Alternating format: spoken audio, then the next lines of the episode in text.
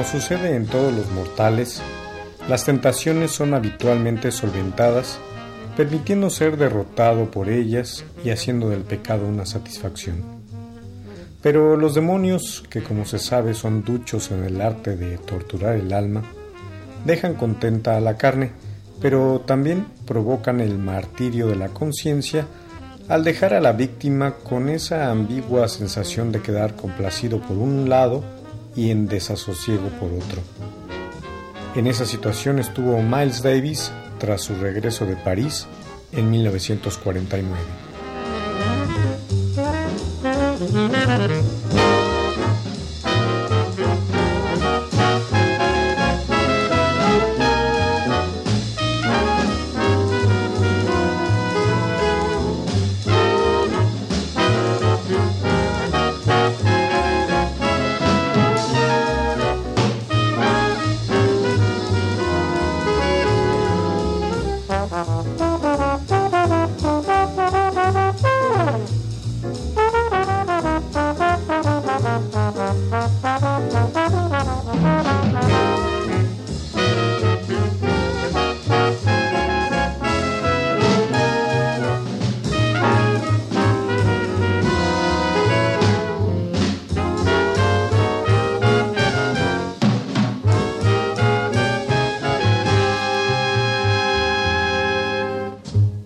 Miles Davis. Miles Davis.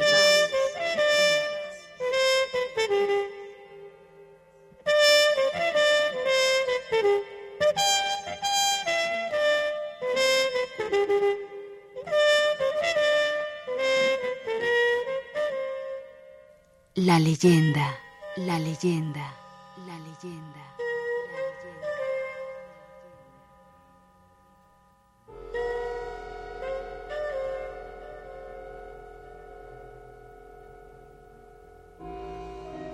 Cuando regresé a los Estados Unidos en el verano de 1949, encontré exactamente lo que Kenny Clark me había anticipado. No había cambiado nada. No me explico por qué pensé que sería más o menos diferente de lo que era antes. Supongo que esperaba que sería diferente por la clase de cosas que me habían ocurrido en París. Estaba aún prendido de la ilusión y de lo que ahí me había pasado. Pero en el fondo sabía que nada podía haber cambiado en los Estados Unidos. Solo había estado ausente un par de semanas. Vivía con la fantasía de una posibilidad de que quizá se hubiera producido un milagro. Fue en París donde aprendí que no todas las personas blancas eran iguales, que unas tenían prejuicios y otras no.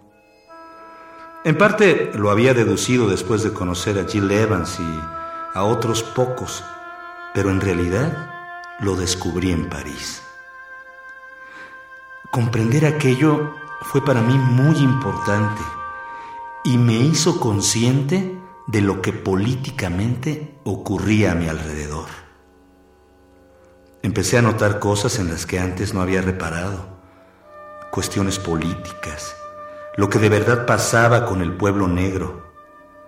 Conocí el problema desde mucho antes, por supuesto, pues no en vano me había educado junto a mi padre. Pero estuve tan entregado a la música que de hecho no le presté atención. Solo cuando me golpeó en plena cara hice algo a propósito de ello.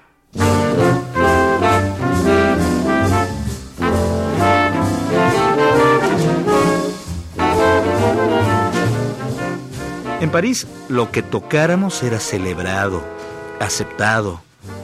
En cambio, cuando volvimos, no pudimos encontrar trabajo. Éramos estrellas internacionales y en casa no teníamos empleo. Los empleos eran para los músicos blancos que estaban copiando Birth of the Cool. Aquella situación me dolió en lo más hondo.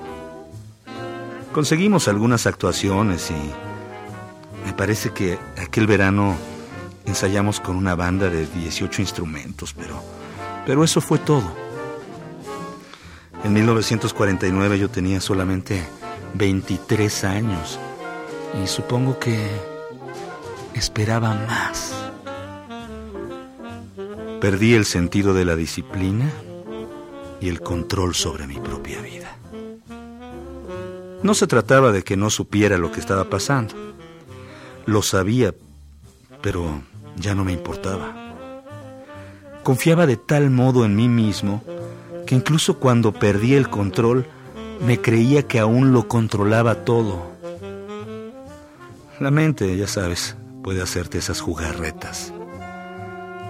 Deduzco que cuando empecé a andar tan colgado como anduve, sorprendí a muchas personas que me consideraban un tipo centrado. También me sorprendió lo deprisa que acabé perdiendo el control.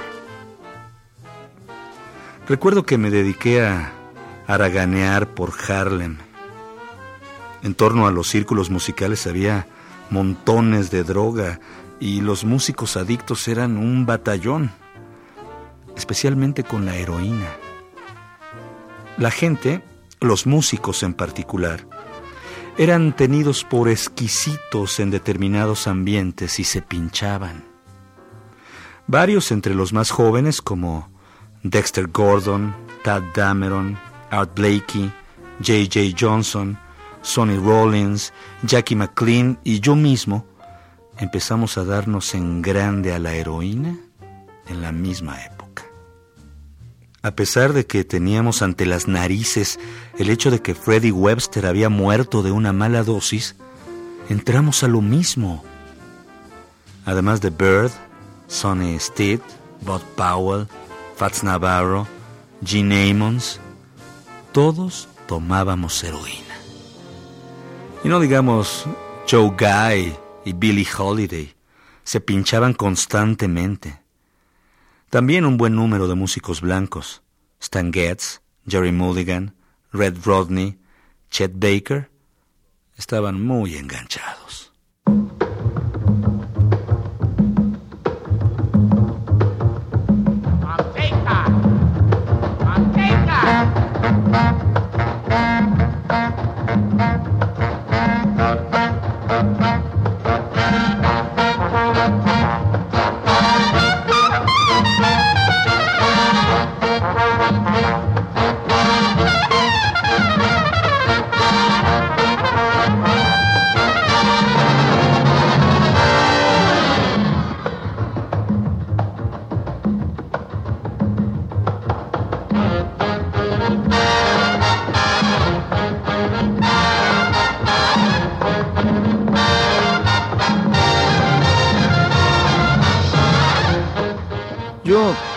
Nunca me tragué el cuento de que si te inyectabas heroína serías capaz de tocar como Birth.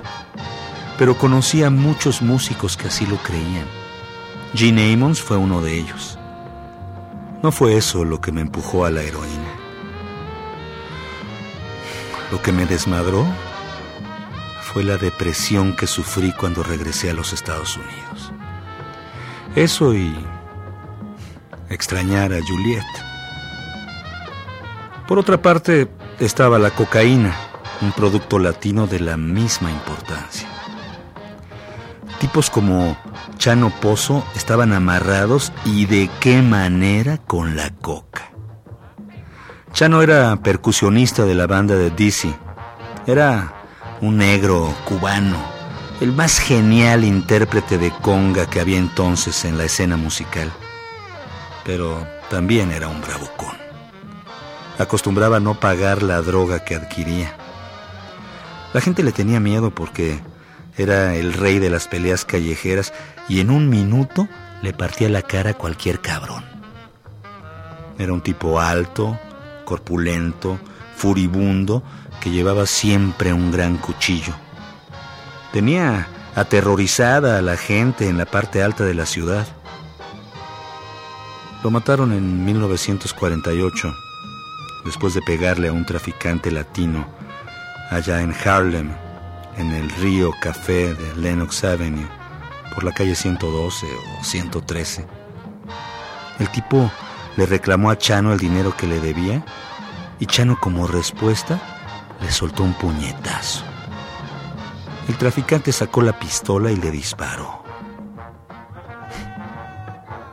Que el cubano muriera de aquella forma conmocionó a todo el mundo. Pero el hecho formaba parte destacada del panorama de la droga. La búsqueda de la droga en la zona alta de la ciudad me mantenía alejado aún más de mi familia. La había trasladado a un departamento en Jamaica, Queens, y posteriormente a St. Albans. Yo iba y venía en mi convertible Dodge modelo 1948 que Sonny Rollins había bautizado como Blue Devil, el Diablo Azul. Irene y yo, de todos modos, no teníamos vida familiar de ninguna clase. No disponíamos de dinero para grandes cosas. Había que mantener a los dos niños y a nosotros y todo eso. No íbamos a ninguna parte. A veces yo me pasaba horas con la mirada perdida, pensando solo en la música. Irene imaginaba que pensaba en otra mujer. Si en mi saco o, o, mi camisa encontraba algún cabello, juraba que había estado cogiendo con alguien. Una de las razones por las cuales Irene me acusaba de tener otras mujeres era que le había comprado ropa a Coleman Hawkins, quien sí era un notorio mujeriego, y llevaba prendidos cabellos de todas clases. Pero en aquella época a mí no me interesaban las mujeres, así que discutíamos simplemente por nada. Yo quería a Irene. Era una persona encantadora, una buena mujer, pero para otro.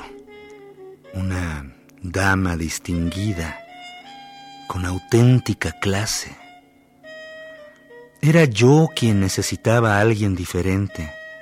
Fui yo, no ella, quien empezó a echarlo todo a perder.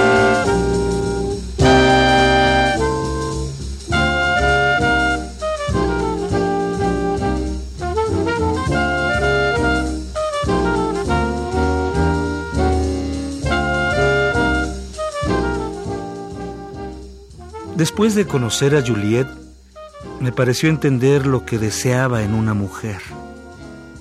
Si no podía ser Juliet, tendría que ser alguien con su misma manera de mirar la vida y su mismo estilo, tanto en la cama como fuera de ella. Juliet era independiente, pensaba por su cuenta, tenía ideas propias y eso me gustaba. Básicamente dejé a Irene en casa con los niños porque yo no quería estar ahí. Uno de los motivos de que dejara de ir a casa fue que me sentía tan mal que a duras penas podía enfrentarme a mi familia. Irene había tenido confianza y fe en mí. Gregory y Cheryl, los niños, eran todavía pequeños y no sabían qué pasaba. Pero Irene sí lo sabía. Lo leía en sus ojos. La dejé al cuidado de Betty Carter, la cantante. De no ser por ella, no sé lo que Irene hubiera hecho. Debido a la forma en que yo la trataba en aquella época, supongo que Betty Carter, incluso hoy, no debe apreciarme mucho. No se lo reprocho, pues yo era entonces un hijo de puta indescriptible en lo que se refiere a cuidar a mi familia. No, no tenía intención de abandonar a Irene como lo hice, pero estaba obsesionado por el hábito de la heroína y con mis sueños por la mujer que deseaba y no podía pensar en otra cosa.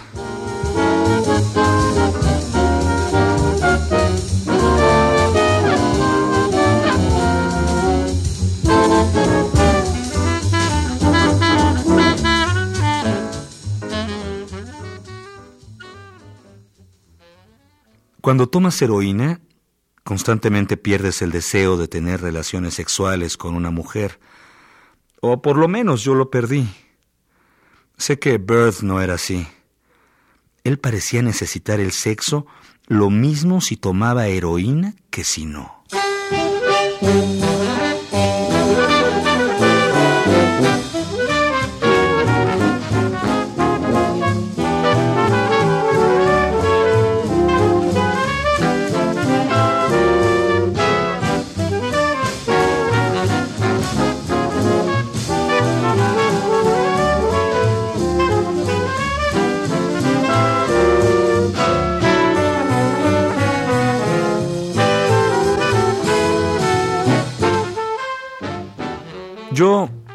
Gocé del sexo con Irene como lo gocé con Juliet.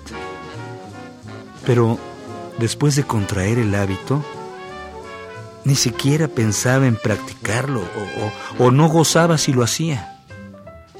En lo único que podía pensar era cómo conseguiría algo más de heroína. Al principio no me la inyectaba en las venas, sino que aspiraba toda la que caía en mis manos. Un día estaba parado en una esquina de Queens con la nariz chorreando, hecho una porquería. Sentía fiebre como si me hubiera resfriado. Un raterillo amigo mío que se hacía llamar Matini se me acercó y me preguntó qué me pasaba. Le dije que había estado aspirando heroína y coca y que lo había estado haciendo a diario y que aquel día en particular no había ido a Manhattan, que era donde solía comprar las drogas. Mazzini me miró como si yo fuera un imbécil y me dijo que tenía el mono. ¿De qué me hablas? le dije. El pinche hábito, me gritó. La adicción, me contestó. Luego me compró algo de heroína en Queens. Aspiré lo que me había traído y me sentí perfectamente bien. Los escalofríos desaparecieron, mi nariz dejó de chorrear y mi debilidad se acabó. Continué aspirando después de aquello, pero cuando volví a ver a Matini, este me dijo, Miles, no tires el dinero aspirando a esa cosa porque volverás a enfermarte. Te sentirás mejor si te la inyectas.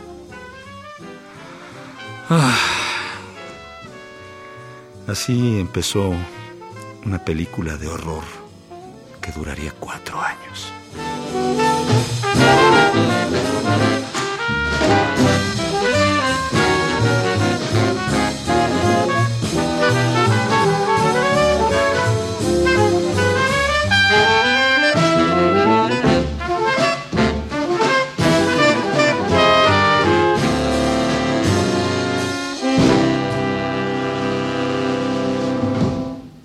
No tardé mucho en verme obligado a conseguir droga como fuera, pues sabía que si no la encontraba, iba a enfermarme.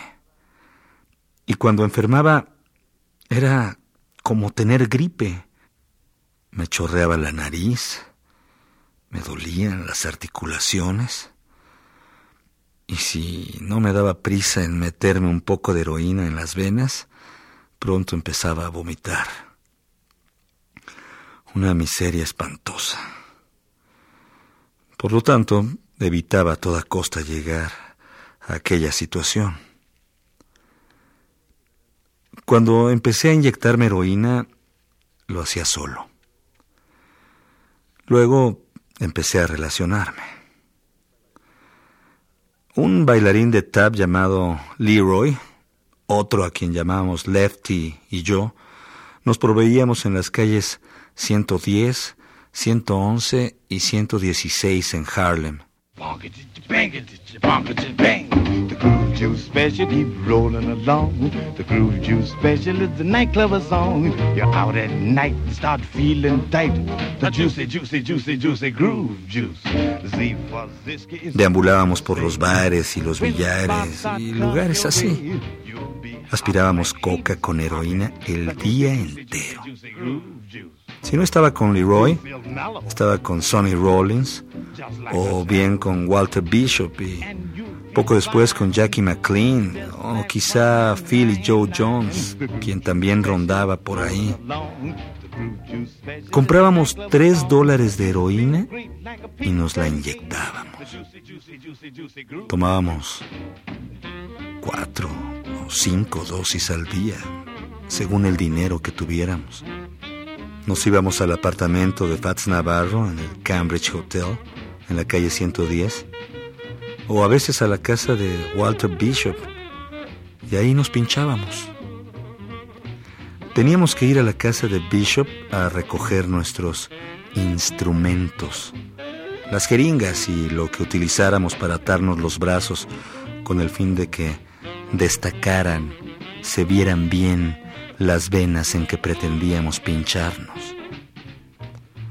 A veces lo hacíamos tanto que dejábamos los instrumentos en la casa de Bishop para luego merodear en torno a Mintons y contemplar a los bailarines de tap compitiendo unos con otros. Me gustaba ver y oír a los bailarines. Están muy cerca de la música por su forma de percutir son casi como tambores, como bateristas, y se aprende mucho simplemente escuchando los ritmos que obtienen de los tacones y las puntas de los pies.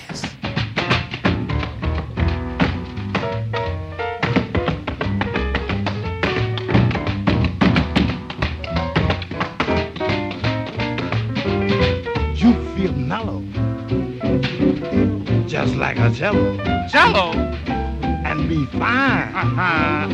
Just like wine. Now watch them wine. Juice special keep rolling along. Juice special like a song. Feel great like a P30. A juicy, juicy, juicy, juicy groove juice. Well, groove juice. Uh, here's a bottle. Durante las horas diurnas, junto a Mintons y el Hotel Cecil, los tap dancers solían reunirse y retarse unos a otros en la banqueta.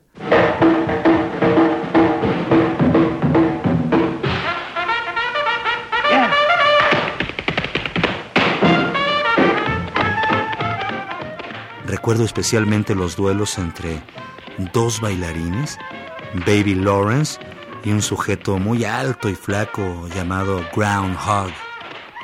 Ambos eran junkies y si bailaban delante de Mintons, pues era para conseguir droga porque los traficantes solían detenerse a contemplarlos y se las daban gratis.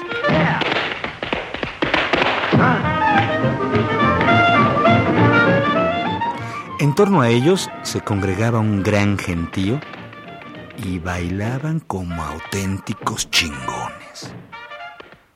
Baby Lawrence era tan bueno que no se le puede describir. Pero Groundhog no hacía mal papel frente a Baby, ni mucho menos.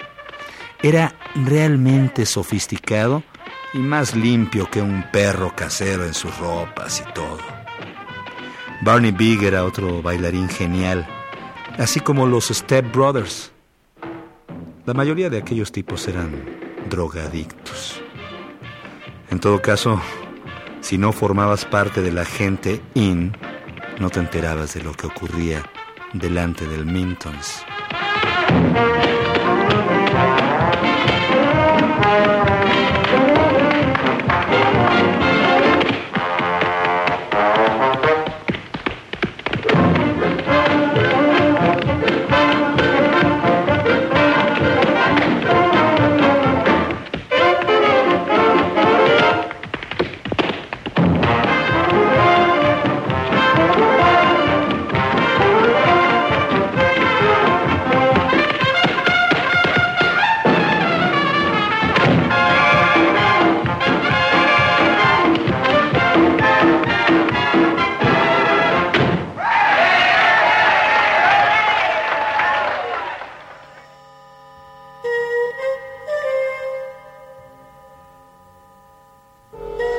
Aquellos tap dancers hablaban con frecuencia de que Fred Astaire y el resto de los bailarines blancos no eran nadie. Y ciertamente no eran nadie comparados con el nivel en que aquellos tipos bailaban. Solo que, como eran negros, no tenían la menor esperanza de ganar dinero y fama bailando.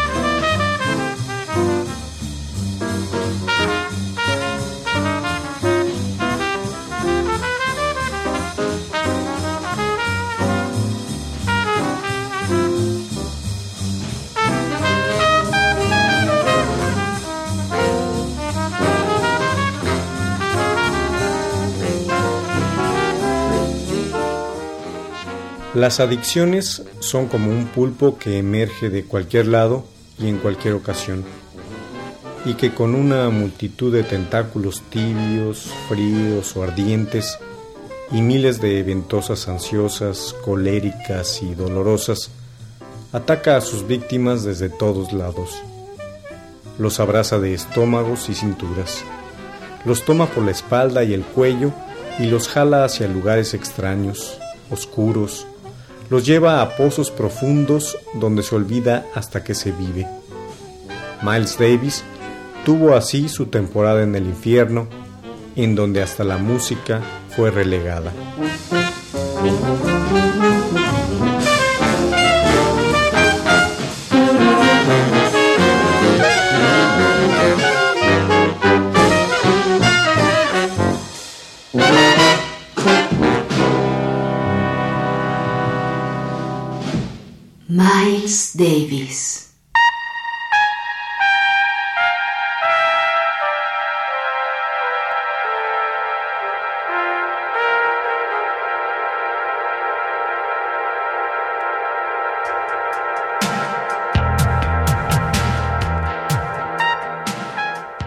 Guión y musicalización, Sergio Monsalvo.